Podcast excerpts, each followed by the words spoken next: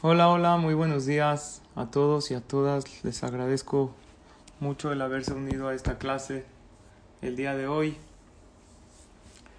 Y esta es una clase que vamos a hablar de qué y cómo pedir aquello que necesitamos en la fiesta de Shavuot.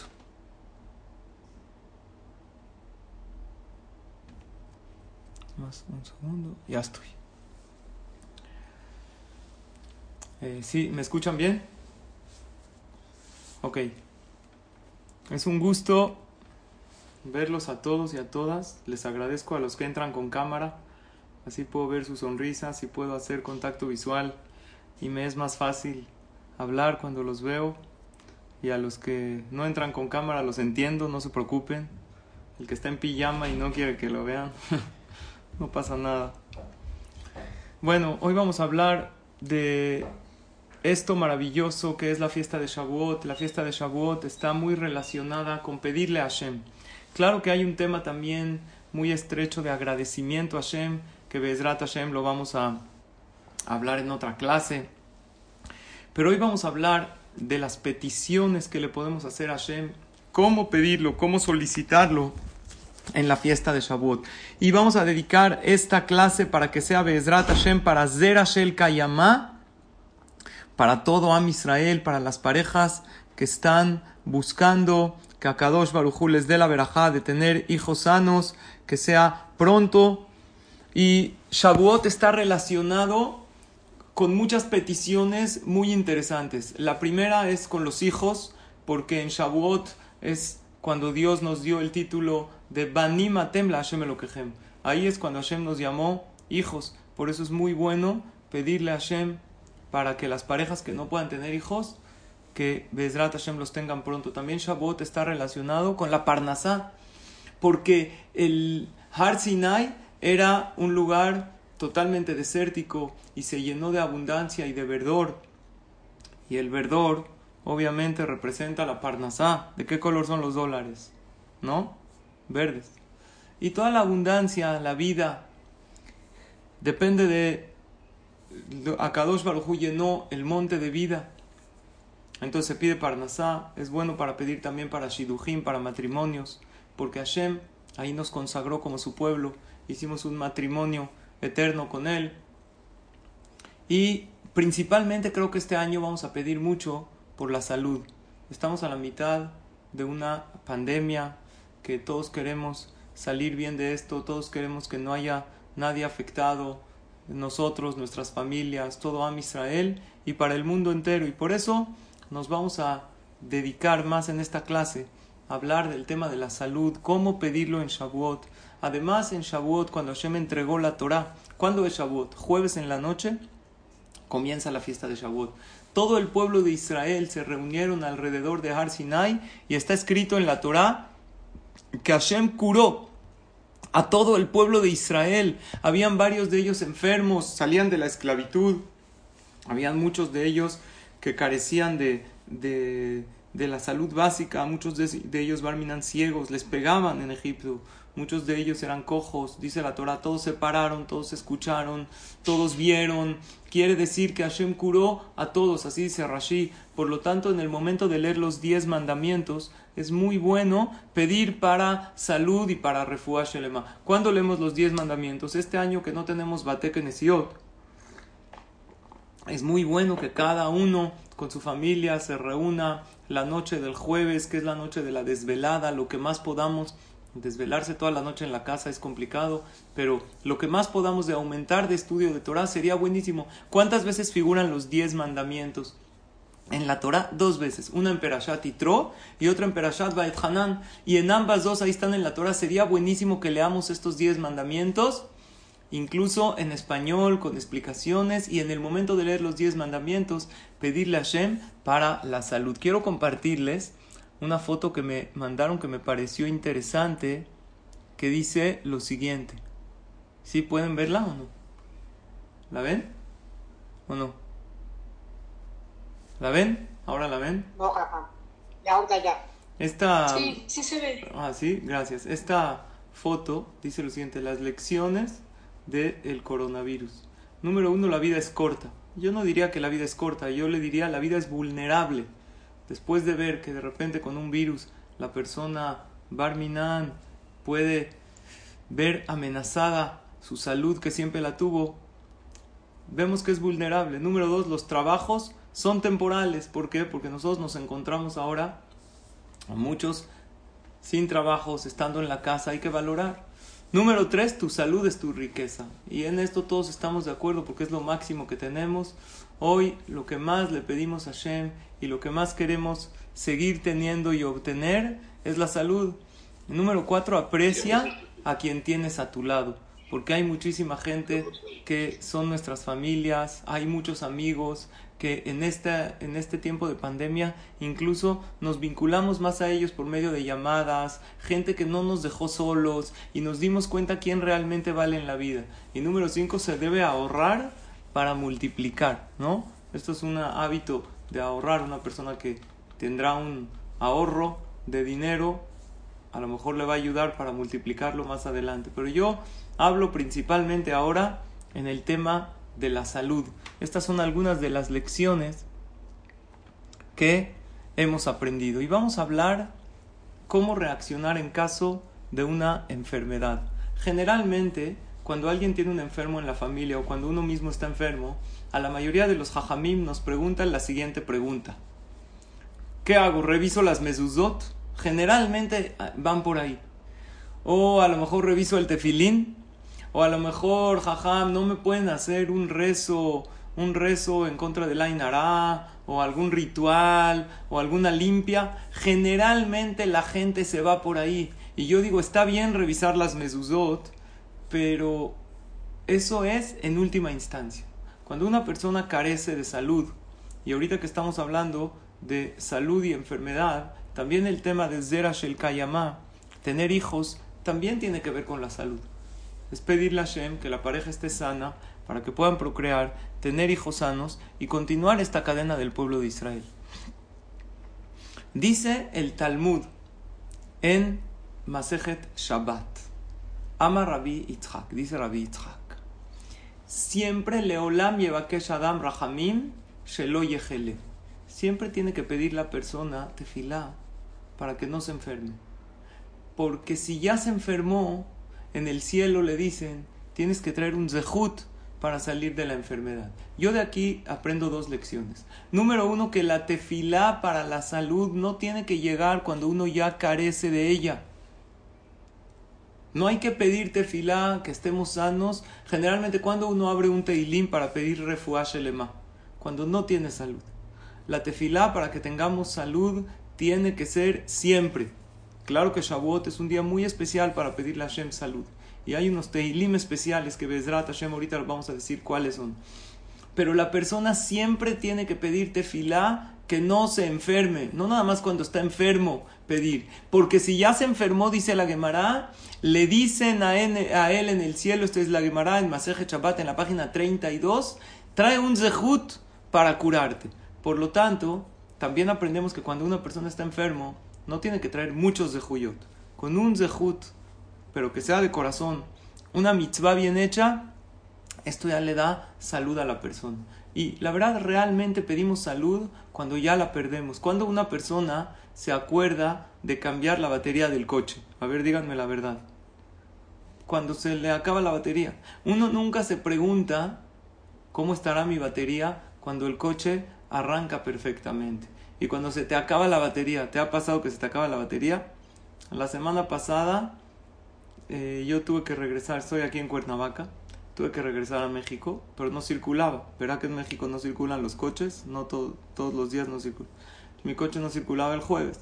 Entonces tuve que ir a cambiarle el coche a mi hermana para que me lo preste para regresar a México. ¿Y qué creen que me pasó?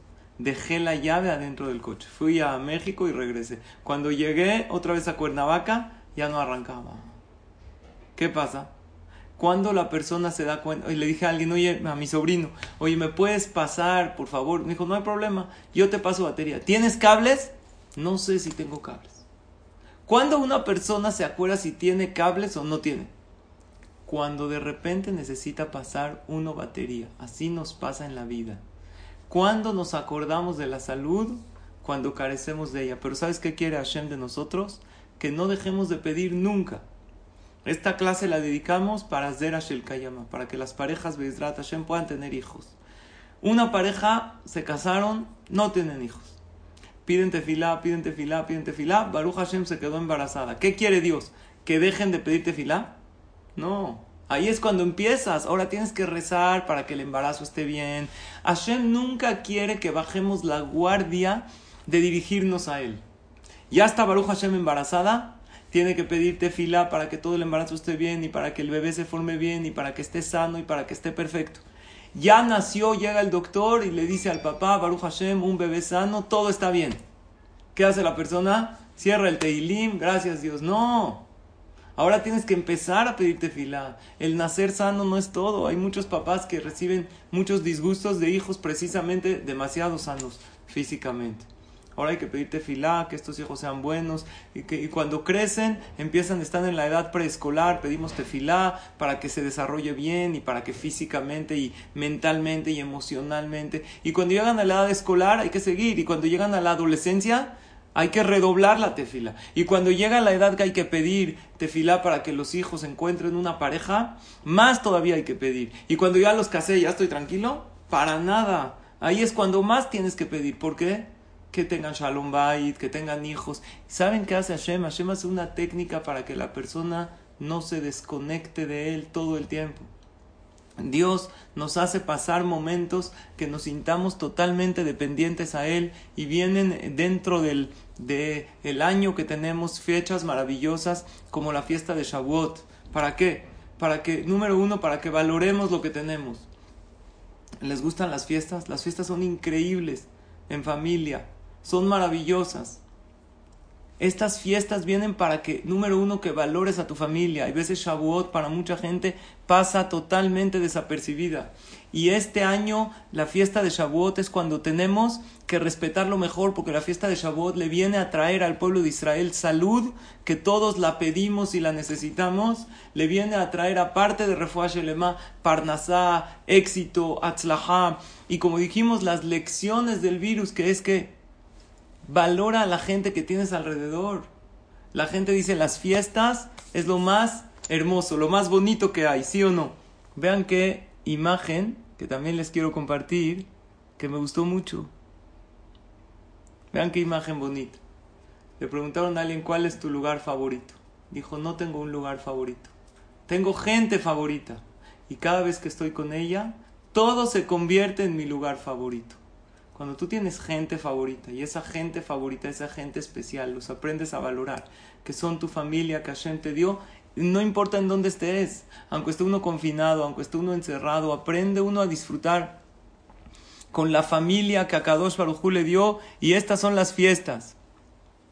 Por lo tanto, vamos a hablar de cómo pedir en este Shavuot por la salud, de cómo pedir por los hijos, de cómo pedir por todo aquello que necesitamos y más adelante vamos a decir qué son los teilim que podemos decir para esto. Número uno, cuando hablamos de una persona que Barminan tiene una enfermedad, ¿él es culpable o no es culpable? ¿Qué opinan? ¿Una persona es culpable por tener esa enfermedad? Entonces dice el Maimonides que hay veces uno es culpable. La Gemara antes del Maimonides dice que las enfermedades respiratorias dependen de uno porque uno no se cuidó al salir a la calle. Ejemplo, si Barminan alguien contrajo este virus, que nadie eh, lo contraiga, Hashem y Hashem de por no cuidarse, por no mantener una sana distancia, por no seguir las indicaciones de las autoridades de salubridad. ¿Tiene la culpa o no? Claro que tiene la culpa. El Maimónides dice que una persona que no hace ejercicio, que no come sano, o que come sano pero se satura demasiado, entonces Barminan seguro se va, se va a enfermar. Una persona que, que, se aguanta mucho para ir al baño, dice el Maimonides, se va a enfermar. El que tiene buenos hábitos alimenticios y de ejercicio y eh, eh, duerme lo correcto y va al baño para que el cuerpo deseche, no se aguanta y pide tefilá, Bezrat Hashem dice el Maimonides es una persona que va a gozar de buena salud. Entonces sí hay gente que es culpable de su estado de salud. ¿Por qué le puede venir una enfermedad a la persona? Número uno, porque uno se lo provocó. Uno que fumó y Barminan después tiene problemas en los pulmones, en el corazón, tiene la culpa. Pero eso no quiere decir que Hashem no escucha su tefilá.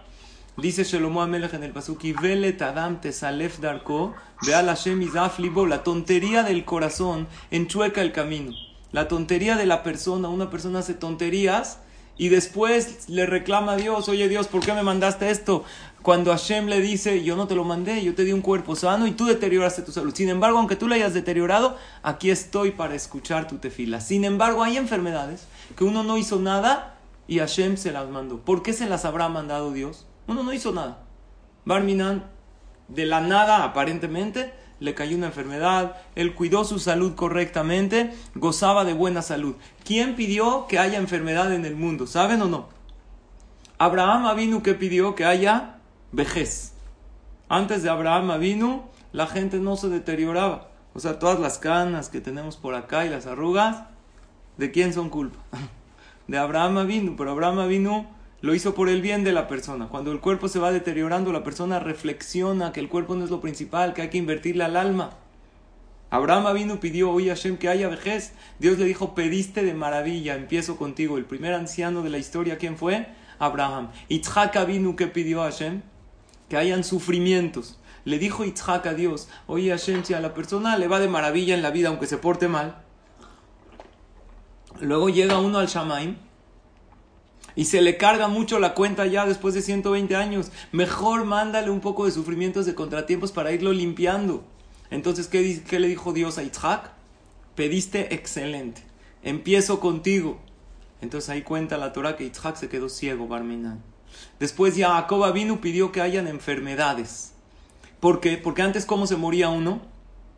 Cuando ya llegaba su momento de fallecer, estornudaba y se iba del mundo. Llegó Jacob, le dijo, Dios, no es justo, una persona estornuda, se va, por eso cuando uno estornuda, ¿qué se le dice? Salud, ¿por qué salud? ¿Qué tiene que ver salud?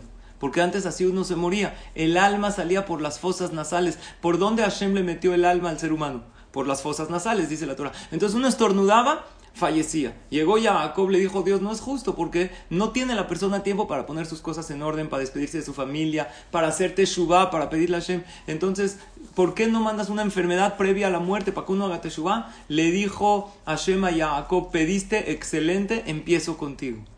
Pero nosotros no estamos hablando de esas enfermedades de morirse, nosotros estamos hablando de enfermedades que uno tiene y se recupera. ¿Esas de dónde salieron? ¿Saben de dónde había un rey que se llamaba Hizkiyahu Amelech? Hizkiyahu el rey pecó, había hecho algo malo, que no se había casado, la Torah ti dice que la persona tiene una mitzvah de casarse, construir una familia. ¿Qué le pasó a Hizkiyahu? Llegó un profeta que se llamaba Yeshaya y le dijo, dice Dios que ya te vas a morir porque él estaba muy enfermo. Le dijo Hizkiyahu a Yeshaya, para nada, vete de aquí. Y le empezó a pedir a Hashem y de ahí aprendemos que aunque la persona, él estaba en una enfermedad mortal, los doctores ya habían levantado las manos. Y Hizkiyahu dijo, yo sé que aunque la persona tenga la espada en su cuello, siempre tiene que seguir pidiendo tefilá. Y Hizkiyahu le dijo a Hashem, Hashem, cuando uno se enferme, que tenga la posibilidad de recuperarse de la enfermedad, porque si el enfermo siempre se muere, nadie va a rezar. Entonces Hashem le concedió y le dijo, voy a empezar contigo, Hizkiyahu. Y Hizkiyahu se recuperó de la enfermedad. ¿Cuánto tiempo vivió después de esa enfermedad? 15 años. 15 años, está impresionante. Quiere decir que 15 años después de que ya estaba a punto de morir, vivió. ¿Qué vemos acá? La persona tiene que pedirte filá, tiene que seguir. Ahora, ¿qué tiene uno que hacer? Porque la gente cuando hoy tiene un enfermo en su casa, o cuando tiene barminan algo que se le, le, Bueno. le parece raro, ¿qué sucede? Directo va con el jajam, hay que revisar mezuzot, eso es al final. Lo primero que uno tiene que hacer ante un caso de una enfermedad, dice la Gemara en Masejet Berajot en la página 5, Imroe Adam Sheisurim Baim Alav y.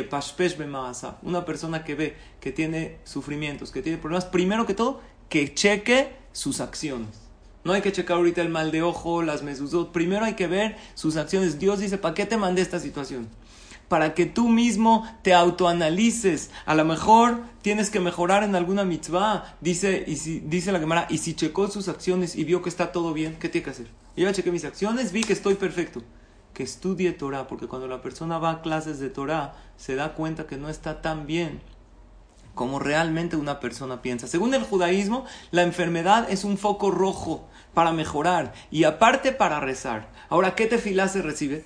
Eh, cuenta el Talmud en Masejet Rosh Hashanah que habían dos personas que se enfermaron de la misma enfermedad y los dos se sentían igual. Uno vivió a la enfermedad y otro falleció. Dice la Gemara, ¿qué diferencia hay el que vivió y el que falleció? Dice, uno rezó antes de que se selle el decreto divino. ¿Y otros saben cuándo rezó? Hasta que la situación estaba caótica.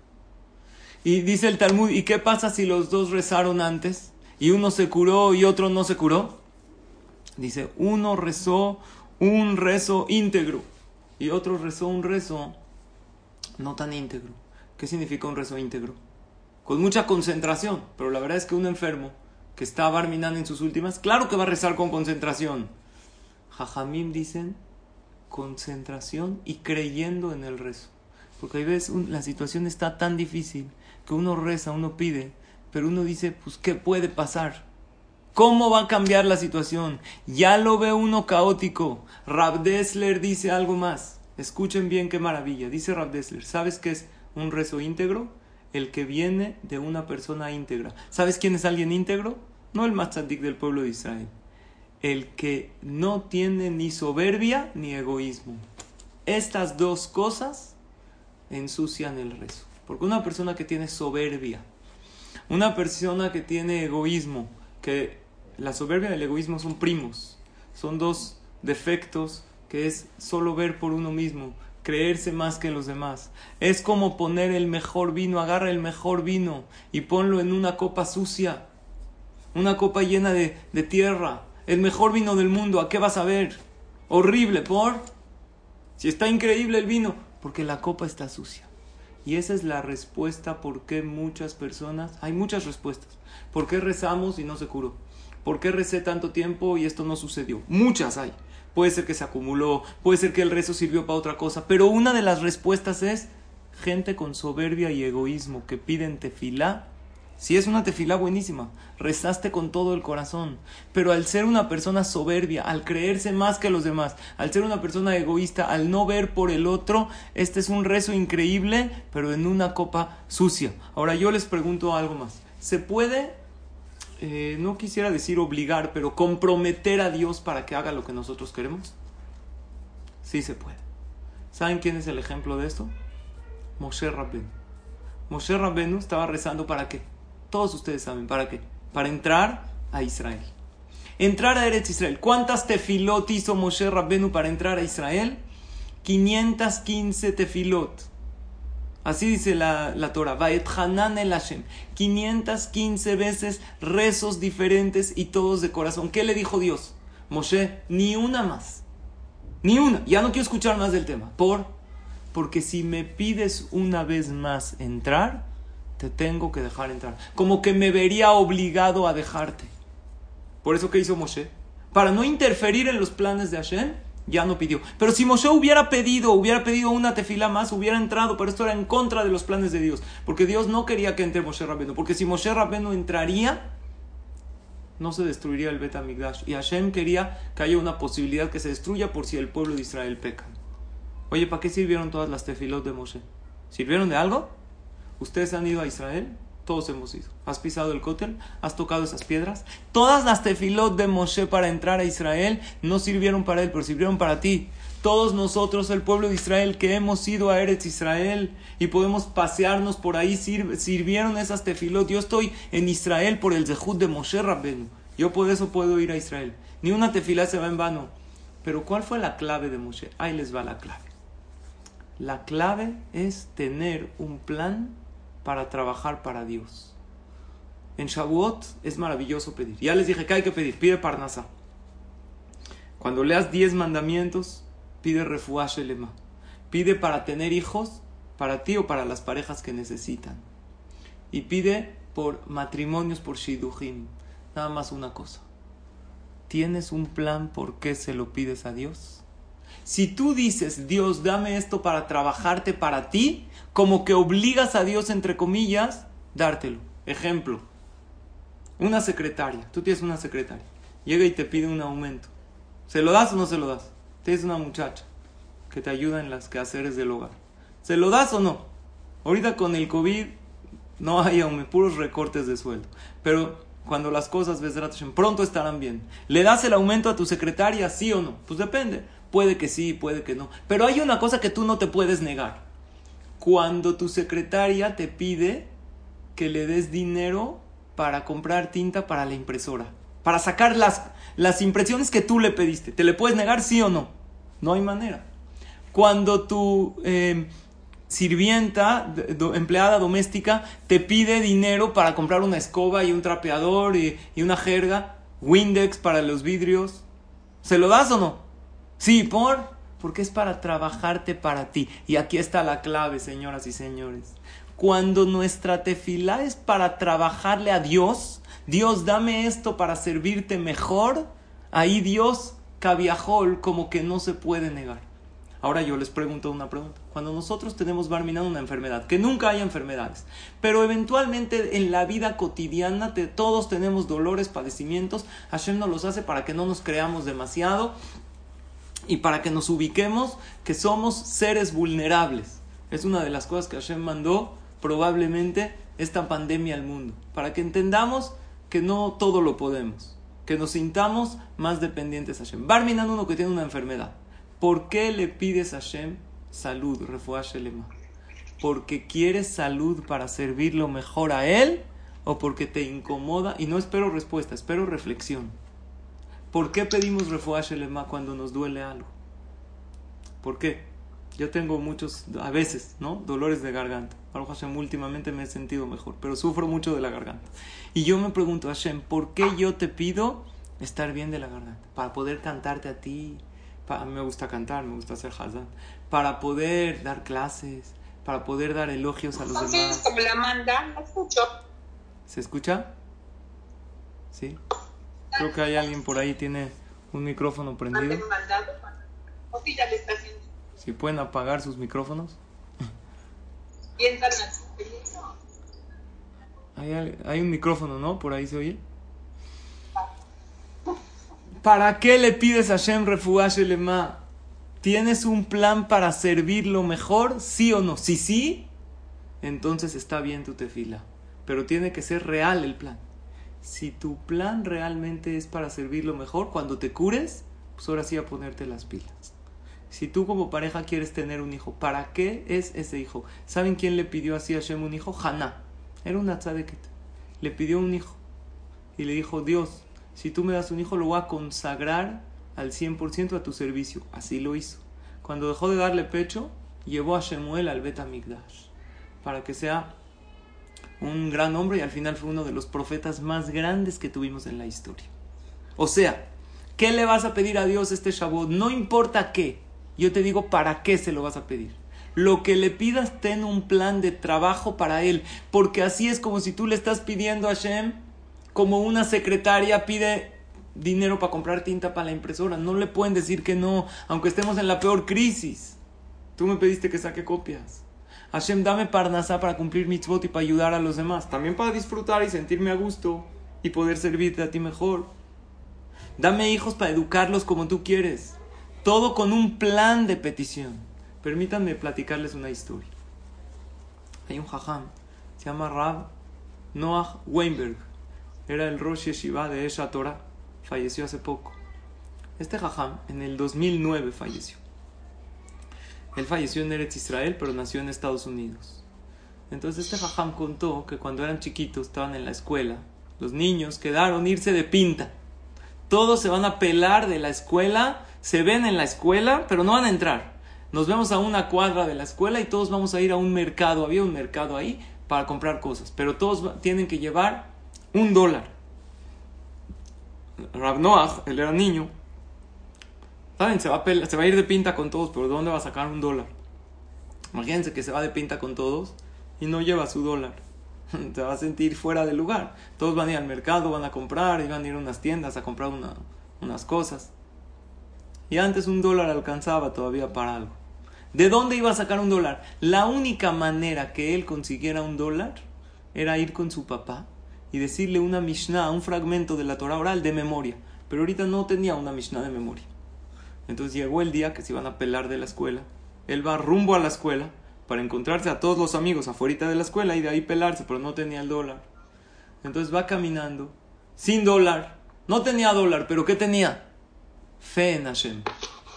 Y va caminando y le va pidiendo a Dios, Dios, por favor, ayúdame a encontrar un dólar, aunque sea en la calle, algo, no voy a quedar mal con mis amigos. Todos nos vamos a pelar de la escuela para ir al mercado, necesito un dólar. ¿Apareció el dólar? No apareció. La segunda cuadra. Hashem, por favor. Ya faltan cinco cuadras para llegar a la escuela. Todos mis amigos están esperando. Nos vamos a pelar todos. Cada quien va a llevar un dólar para comprar algo. Yo no tengo, por favor, Dios, mándame un dólar. No llegó. Se empezó a poner nervioso. Cuando ya faltaban tres cuadras, empiezan las negociaciones con Dios, ¿no? Dios, por favor, si me mandas un dólar, me voy a portar bien. Le voy a dar satisfacción a mis papás. Voy a ser un buen niño. ¿Apareció el dólar o no? No apareció. Cuando ya está a punto de llegar a la escuela, alza sus ojos a Hashem le dice, Hashem, te lo ruego de todo corazón. Voy a ser el mejor niño del mundo, nada más mándame el dólar. Imagínate qué pena, todos se van a pelar. Voy a llegar con mis amigos, todos tienen un dólar y yo no. Y en eso cuenta Rabnoa Horlovik, Rabnoa Weinberg, le cayó el 20. Y dijo, espérate, le estoy pidiendo a Hashem que me dé un dólar para ser un niño bueno, para darle satisfacción a mis papás. ¿Y para qué voy a usar ese dólar? Para pelarme de la escuela. Algo que no le va a dar satisfacción a mis papás. Entonces le cayó el 20 que está haciendo qué? Totalmente incongruente. Entonces, ¿qué creen? ¿Encontró el dólar? Claro que no. Nadie deja un dólar tirado en la calle. Y si hay un dólar, al segundo llega alguien y lo encuentra. No lo encontró. Pero la lección que él escribió, ya no sé si se peló con los niños, creo que no la lección que él escribió en su libro es esto. Muchas veces pedimos tefilá para algo que no es necesariamente para servir a Dios mejor. Uno pide tefilá para tener salud, pero cuando ha tenido salud, ¿para qué has usado esa salud? ¿Realmente para ponerte las pilas y servir mejor a Shem y ser la mejor versión de ti y ayudar a los demás? ¿O esa salud la usó uno cuando uno está sano, cuando uno está, pues se enoja más y hace corajes y grita, insulta, no ayuda? Nosotros tenemos que entender para qué le pedimos a Hashem las cosas. Ahora sí, en Shavuot es muy bueno decir Teilim. ¿Por qué es bueno decir Teilim en Shavuot? El mejor día del año para decir Teilim, escuchen lo que les estoy diciendo. Siempre tiene fuerza. Imagínense Kippur, wow. Pero imagínense Shavuot, que es el aniversario del nacimiento y fallecimiento de David Amelech, autor del Teilim. El día de su aniversario del nacimiento y fallecimiento, doble aniversario David Amelech está en el cielo diciendo Teilim y él le pidió a Hashem que todo Yehudi Yehudia que diga Teilim, que se le reciba esa tefila. Entonces tiene muchísima fuerza el Teilim en Shavuot. Si puedes decir todo el Teilim, maravilla. ¿Cuánto tarda todo el Teilim? De A a Z, ¿cuánto tarda? Yo lo he hecho. Dos horas y media más o menos. Máximo si vas lento, tres. Tienes tres horas. Desde el jueves lo, lo necesitas decir todo. Lo puedes decir todo, no necesitas todo si quieres lo puedes dividir. Es desde el jueves en la noche que empieza Shabbat hasta el sábado en la noche. Si lees diario, el jueves lees 20 minutos, 25, el viernes lees una media hora, le pones un separador a tu Teilim. Imagínate acabarte todo el Teilim en Shabbat. Eso sería la maravilla. Sin embargo, el Teilim número uno, el primero y el último, porque está escrito que el que dice en Shavuot las los fragmentos de la Torah, el primero y el último, se le considera como si dijo todo. Si ese es el Teilim 1 y el último y el 150. Y hay un Teilim que dijo David Amelech cuando él estaba enfermo. ¿Cuánto tiempo estuvo David Amelech enfermo? No lo van a creer, pero enfermo grave. De por sí David Amelech no vivió mucho, vivió 70 años. O sea, es una buena vida, pero no es lo más largo que hay. ¿Cuánto tiempo estuvo de esos 70? No lo van a creer este dato. ¿Cuánto tiempo estuvo David Amelech en cama? Trece años. ¿Están oyendo? Trece años enfermo de gravedad. Y él no bajó los brazos. Él le pedía a Shem Tefila y le decía, ¿qué Teilim dijo David Amelech? El 6. El que quiere tener refuah Shelema, que diga siempre el Teilim número 6. Pero más en Shavuot, porque es el aniversario de David Amelech. ¿Y saben qué le pidió a Hashem, David Amelech Hashem en el Teilim 6? Dame salud, ¿sabes para qué? Es que tengo proyectos muy grandes. Tengo los planos del Bet Amigdash y quiero enseñarle e instruir a mi hijo Shelomó para que lo construya. Si me muero, ¿quién se los va a explicar? Y así David Amelech pedía y le rogaba a Shem y así fue. Entonces yo, yo aprendo dos cosas. Número uno, el continuar y no rendirse en tefila. Trece años en cama. Nunca escuché de alguien que está 13 años en cama, de enfermo de gravedad. Y él decía durante esos 13 años, el Teilim número 6, pero con un proyecto. Dios, tengo un proyecto de vida que es construir el Bet Amigdash. Y fue cuando, después de 13 años, David Amelech se curó y le dio el proyecto a Shelomo Amelech y construyó el primer Bet Amigdash. Otro tipo importante, ¿saben cuál es? No nada más tener un proyecto, estudiar Torah. Dice la Gemara en Masejet Berajot en la página 5, toda persona que estudia Torah, los sufrimientos se apartan de él. Si tú quieres pedir por un enfermo, si Barminan uno mismo está enfermo, que estudie Torah. Ahorita estamos en una clase de Torah. Y si ya estoy acostumbrado, yo voy diario a clase de Torah. Aumenta cinco minutos más para refuar Shelema de esa persona. El estudio de Torah hace que los sufrimientos se aparten. Es la mitzvah más grande. Talmud Torah que Neged Kulam el estudio de la Torah equivale a todas las mitzvot. Escuchen una anécdota para un punto más. Había un jajam en la Gemara que estaba muy mal, enfermo de gravedad, casi agonizando. De repente llega Rav Papa, que era otro jajam, eran nombres talmúdicos, Rav Papa, y lo ve a Huna, que ya se está por morir. ¿Saben qué dijo Rav Papa? Háblenle a la Hebra Kadisha, Barminan, ya se va a morir preparen la mortaja. ¿Saben qué es la mortaja? Los tajrijim que se le pone al muerto. Ropas blancas. Para enterrar. De repente, ¿qué creen que pasó? Revivió Rabuna. Al otro día lo ven salir. Entonces Rapapá le dio pena. ¿Por qué le dio pena? Porque ayer él dijo, oye, háblale. Llegó los de la Hebra Kadisha. Oye, ¿dónde está el caso? No, pues es él, ya revivió.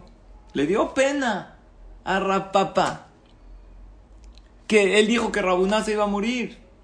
Entonces se acercó papá con Rabuná, le dijo, perdóname, la verdad es de que yo te vi muy mal, perdón que predije que te ibas a morir y ahí está, no te moriste. Le dijo Rabuná, y escuchen esto que es maravilloso. Tú tenías razón. Yo ya estaba por morir. De hecho, mi alma se desprendió de mi cuerpo. Pero en el momento que mi alma se desprendió de mi cuerpo, yo oí una voz celestial. ¿Que saben qué dijo esta voz? Déjenlo vivir más. ¿Saben por qué? Porque es una persona que no se enoja con los demás, que no guarda rencor y que deja pasar las cosas. Y por ese Zehud yo viví. Quiere decir, no siempre, hay gente que no guarda rencor y fallece porque llegó su tiempo.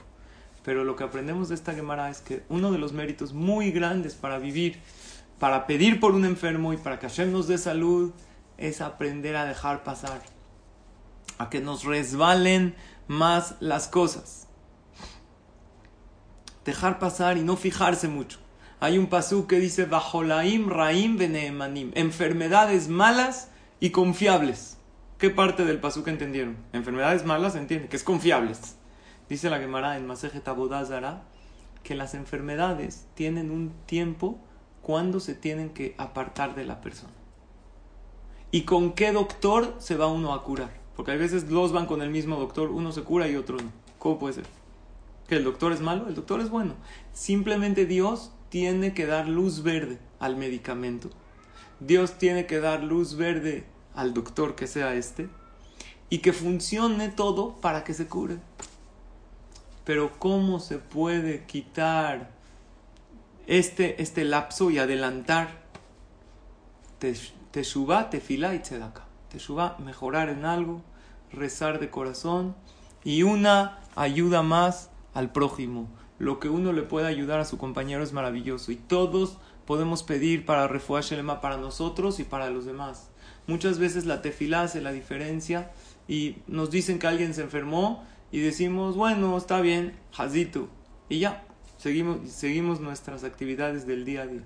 Todos tenemos que pedir porque no sabemos quién puede hacer la diferencia. Ahorita viene Haga pidamos por nosotros que tengamos salud, por la gente que no conocemos, que están infectados con el virus. Dios, a todos mándales refuash elema. Una vez le preguntaron a Rav Moshe Feinstein, un gran jajam de la generación anterior, muy grande, ¿las tefilot de todos sirven para refuash elema? ¿O hay unas tefilot que no sirven? El más rasha dijo, mira, hasta las mías sirven. Él era muy humilde. Entonces, si las mías sirven, todos tienen que pedir tefila pasándolo a nosotros, todos los rezos tienen muchísima fuerza. Y nunca darnos por vencido y aprender de Moshe Rabbenu. Les quiero hacer un síntesis de lo que hablamos el día de hoy de los puntos y aumentarles unos teilim y además una anécdota que para mí me pareció increíble y maravillosa. Em, tengo aquí un síntesis que se los voy a pasar por acá. Avísenme si lo están viendo. ¿Lo están viendo o no? Ok. Primero dice, en Shavuot debemos pedir por todo, absolutamente todo. Desde el jueves en la noche. Es un momento especial para pedir por lo más valioso que es la salud. Además, Shavuot se relaciona con los hijos y con el matrimonio, porque nosotros nos convertimos en hijos de Hashem y el Shalom Bait. Para pedir siempre, cualquier día del año, siempre, toma en cuenta estos puntos. Número uno, pide cuando tienes las cosas, o incluso antes de necesitarlas. No esperes a que carezcas de ellas. Número dos, ten un proyecto de vida. ¿Qué harás con aquello que Hashem te dará? Como Moshe Rabbenu, que como le pidió para hacer mitzvot, como que obligó a Hashem. El estudio de Torah, que ayuda mucho a que la tefilá tenga fuerza, eliminar el rencor, la soberbia y el egoísmo. Porque el rencor, como dijimos, de Rabuná, eso fue lo que alargó su vida.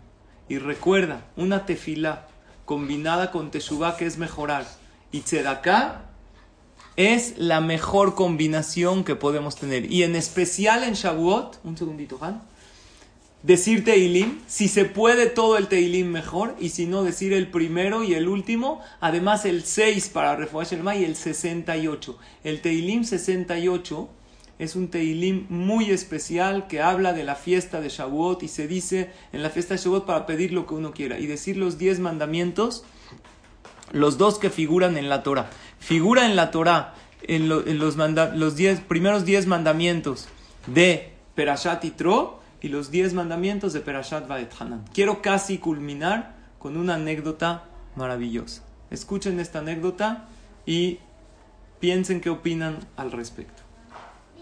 Un soldado en Israel, un soldado llamado Tzahi, así es su nombre.